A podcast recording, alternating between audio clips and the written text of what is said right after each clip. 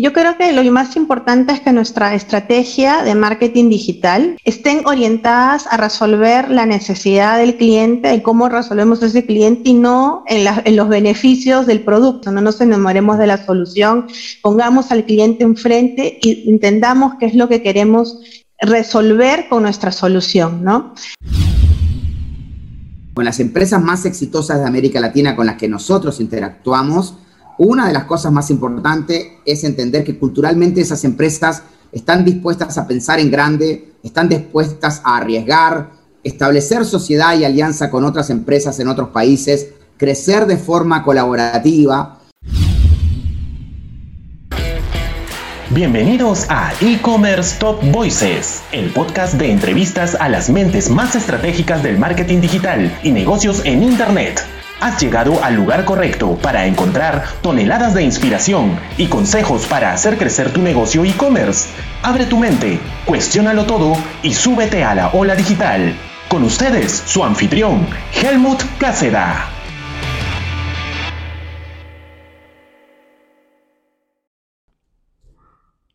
Bienvenidos amigos a este nuevo encuentro con especialistas de negocios en Internet. Nuestros invitados de hoy nos darán consejos para acelerar el éxito de las empresas digitales en Latinoamérica. Ellos son Wilson Pais, director de compañías digitales de Microsoft Latam, y Analí Vidal, directora de marketing de Microsoft Sur. Bienvenidos a e-commerce Top Voices. Hola, hola. ¿Cómo Hola, Helmut. Muchas gracias por compartir con nosotros. Hoy día vamos a hablar sobre estrategias para internacionalizar una compañía digital.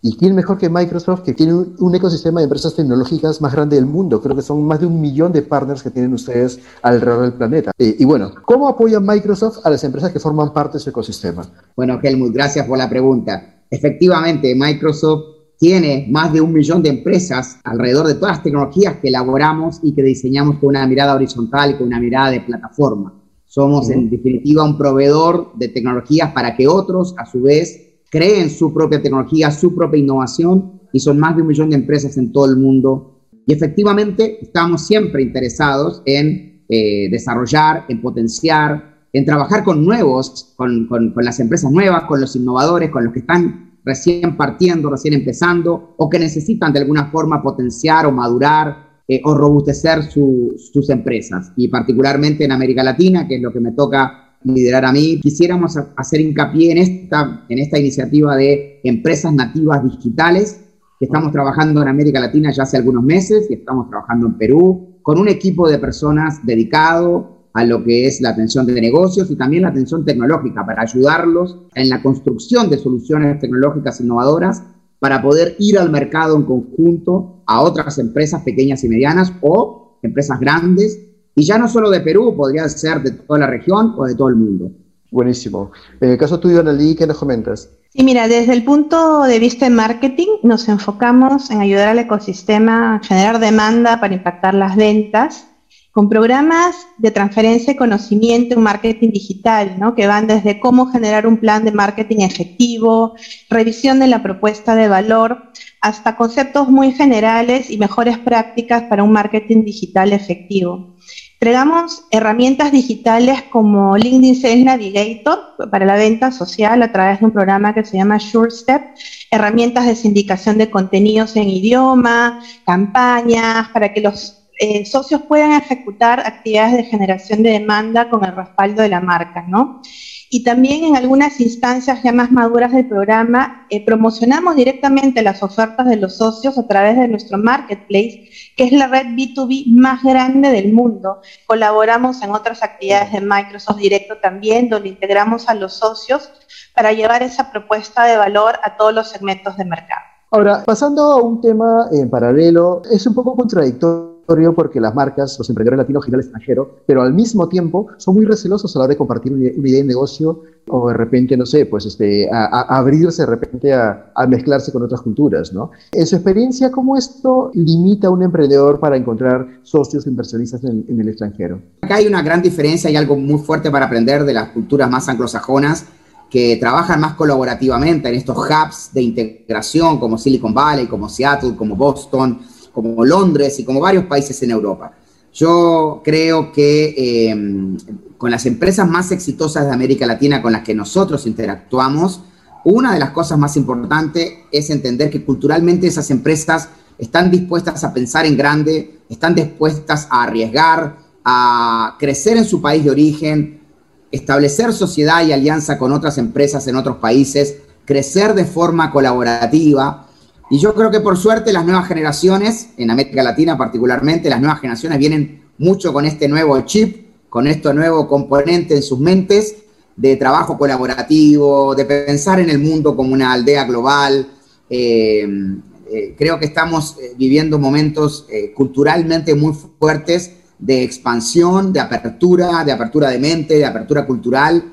Y eso hace que los emprendedores jóvenes, en otra sintonía, saliendo a hacer negocios desde Perú a México, a Brasil, a Estados Unidos, con mucho más frecuencia o con mucho más facilidad o con más naturalidad, que empresas más grandes, inclusive en América Latina, y más viejas. Está súper bueno. Y en el caso tuyo, Analí, ¿cuál es tu experiencia con algunos emprendedores? Sí, yo creo que cada vez más estamos más dispuestos por los claros ejemplos que vemos de, empresas que, que, comienzan pequeñas y ahora tienen dimensiones grandes, ¿no? Como vemos el ejemplo de Rappi, por ejemplo, o Mercado Libre, ¿no? Yo creo que lo importante eh, es perderle al miedo, poder transparentar en nuestra, nuestra estrategia y poder demostrar con claridad y con mucha honestidad el cómo vamos a lograr ese impacto para realmente poder atraer a los inversionistas, ¿no? Mostrarles el cómo y el por qué deben apostar en mi proyecto. Y, sobre todo mostrar la, la, claridad y el entendimiento de, de que mi propuesta realmente va a, a, resolver una necesidad insatisfecha en el mercado en el que estoy entrando, ¿no? Yo creo que eso es clave. Sí, y bueno, una pregunta que sí me parece bastante interesante, aprovechando que ustedes son dos, son dos ejecutivos que han hecho carrera en Microsoft. ¿Cuáles son las principales características de la cultura global Microsoft? Microsoft es un gran referente tecnológico ¿no? y como tal tenemos una gran obligación de velar por nuestra promesa de valor de marca, ¿no? que es ayudar a cada persona, a cada organización del mundo a alcanzar el éxito. ¿Y cómo lo hacemos? Es bien simple, enfocándonos en resolver las necesidades de nuestros clientes como base de toda nuestra estrategia. Todo lo que hacemos debe responder lo que nuestros clientes están necesitando. ¿Cómo ayudamos a nuestros clientes a desarrollar talento a través de la transferencia de conocimientos? ¿Cómo impactamos a nuestra sociedad en la que vivimos, ¿no? A través de proyectos de sostenibilidad y empleabilidad, ¿no? ¿Cómo vivimos la inclusión, cómo vivimos la diversidad y cómo además llegamos al mercado a través de nuestros socios asegurando los mejores productos con la mejor calidad, con el mejor servicio. Porque creo que la clave del éxito es tener esta mentalidad, esta cultura de que queremos ser un socio de nuestros clientes de por vida y no un proveedor de, productos, ¿no? Yo creo que va por ahí. Buenísimo, Wilson. En tu caso, ¿qué tienes que comentarnos?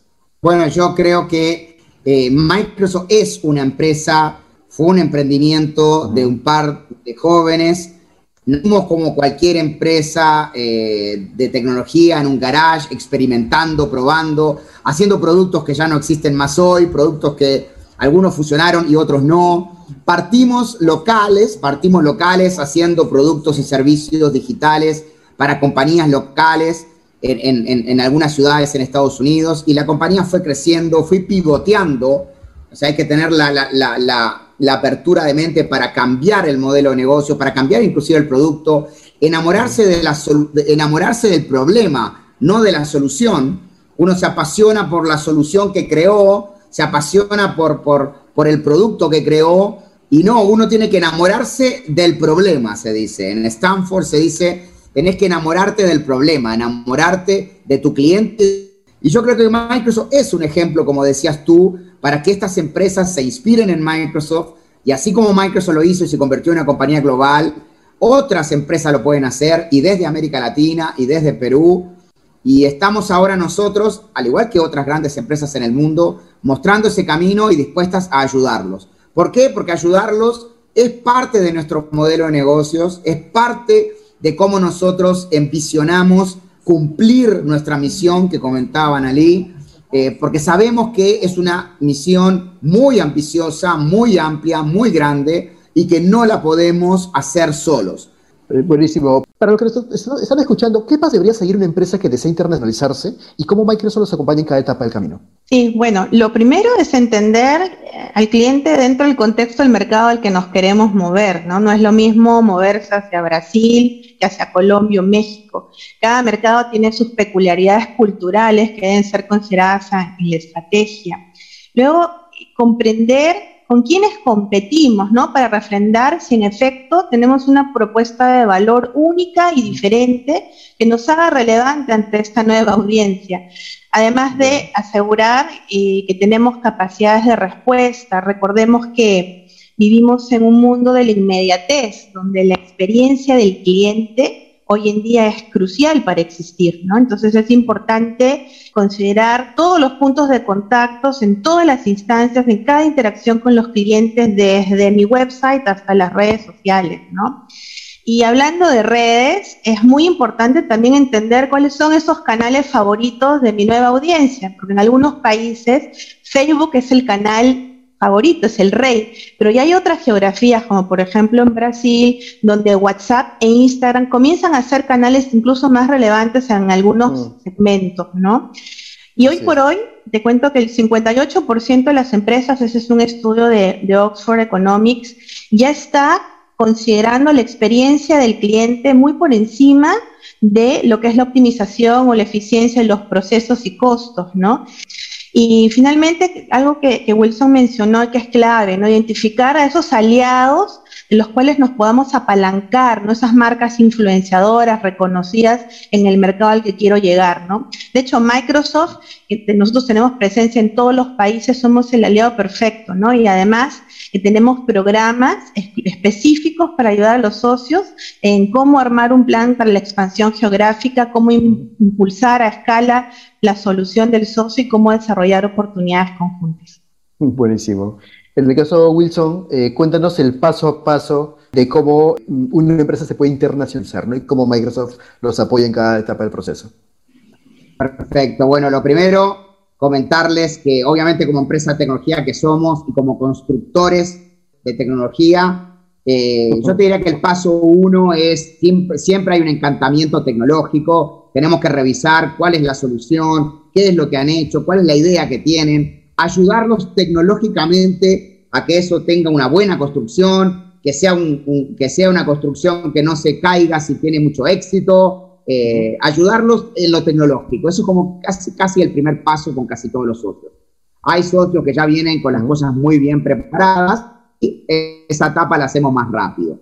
Hay un gran aspecto que es una, una falencia bastante común en América Latina y en, en el tipo de empresas digitales es el posicionamiento de mercado. ¿Qué vamos a llevar al mercado? Lo que nosotros llamamos el go-to-market.